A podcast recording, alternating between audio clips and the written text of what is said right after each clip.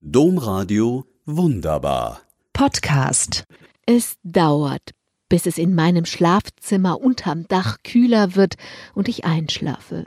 Um halb drei fahre ich schlaftrunken hoch. Im Nachbarsgarten geht die Party nochmal so richtig hoch her. Diese Nachbarn wohnen eigentlich eine Straße weiter, aber ihr Garten liegt am selben Spielplatz wie unserer, nur auf der gegenüberliegenden Seite.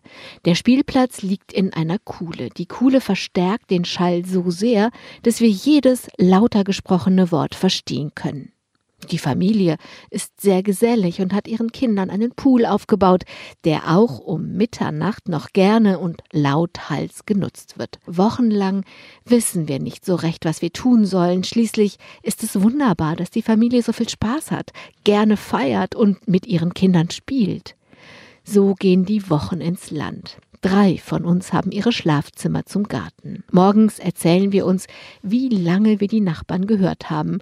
Und kein Zweifel, diese Nachbarn sind wie Fledermäuse nachtaktiv.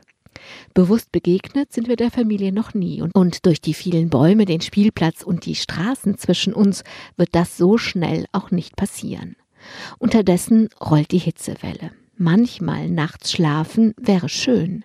Aber Spaßverderber wollen wir nicht sein. So gehen die Tage und die Nächte ins Land.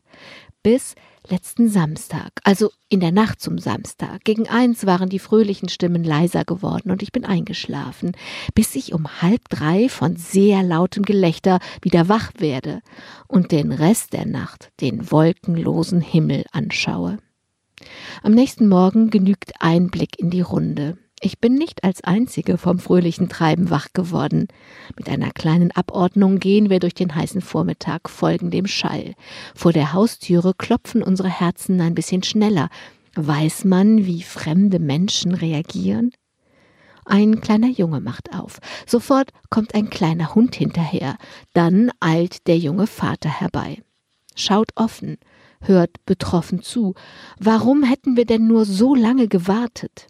Wir reden noch ein bisschen über die Hitze und die Kinder, dann gehen wir freundlich auseinander. Nicht nur kennen wir jetzt eine nette Familie in der Nachbarschaft mehr, nachts ist es jetzt ruhig. Wie wunderbar.